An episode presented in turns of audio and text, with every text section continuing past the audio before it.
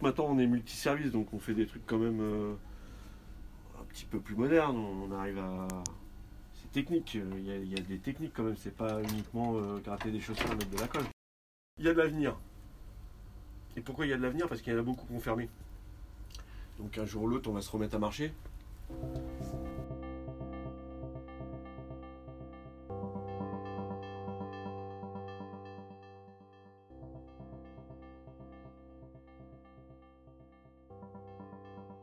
Vous écoutez Métier en immersion. Orientation professionnelle ou reconversion, ce balado-diffusion vous en met plein les oreilles et vous ouvre les yeux sur des métiers vécus de l'intérieur. Série Cordonnier Multiservice, épisode 4. Dans ce dernier épisode de la série Cordonnerie Multiservice, faisons un point sur la formation, le salaire, les horaires, l'organisation administrative et l'avenir du métier. On entend souvent aller chez le cordonnier. Mais savez-vous qu'il y a aussi des cordonnières? La cordonnerie multiservice est en effet un métier mixte, accessible avec un CAP, un brevet technique des métiers ou un brevet de maîtrise. Renseignez-vous auprès de la Fédération française de la cordonnerie multiservice. Le ou la titulaire du CAP est un ou une ouvrière qualifiée qui peut exercer son métier en entreprise artisanale ou industrielle. José prend d'ailleurs très régulièrement des stagiaires en CAP au lycée Jean Monnet de Garches.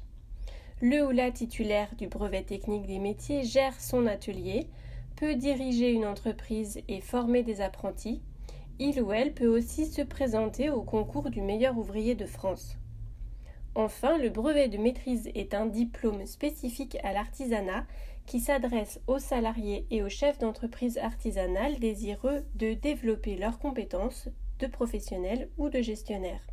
Sachez que d'après l'ONICEP, les salariés débutants gagnent le SMIC, alors que les artisans débutants à leur compte gagnent entre 1500 et 2000 euros par mois. Souvenez-vous, José nous a dit que pour être salarié gérant, il faut s'en donner la peine. Il travaille en collaboration avec un ouvrier et il est formateur récurrent d'apprentis ou de stagiaires. J'ai calculé qu'il travaille en moyenne entre 45 et 48 heures par semaine. En effet, la cordonnerie est ouverte 8h30 par jour du mardi au samedi, mais à 19h, lorsque José ferme sa boutique, il doit encore ranger, compter la caisse et terminer le travail urgent. Il ne part donc jamais avant 19h30 et parfois même 20h, 20h15. Alors qu'il gère ses mails et ses échanges avec ses fournisseurs ou son comptable le matin en arrivant à la cordonnerie, il fait sa comptabilité chez lui, mais cela ne représente que 2 à 3 heures de travail par mois. La comptabilité consiste assez simplement essentiellement à calculer la TVA en enregistrant ses factures au fur et à mesure, en ligne, sur son espace professionnel des impôts.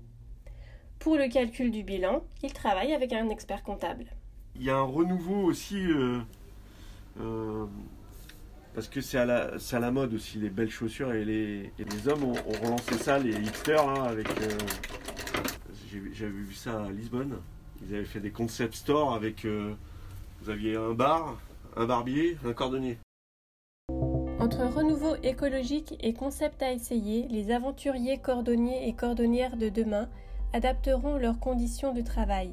Cordonniers itinérants dont le camion stationne au pied d'immeubles de bureaux ou cordonnières multiservices en tournée dans les zones rurales, à vous d'inventer la vie qui va avec ce métier définitivement créatif et tourné vers les autres.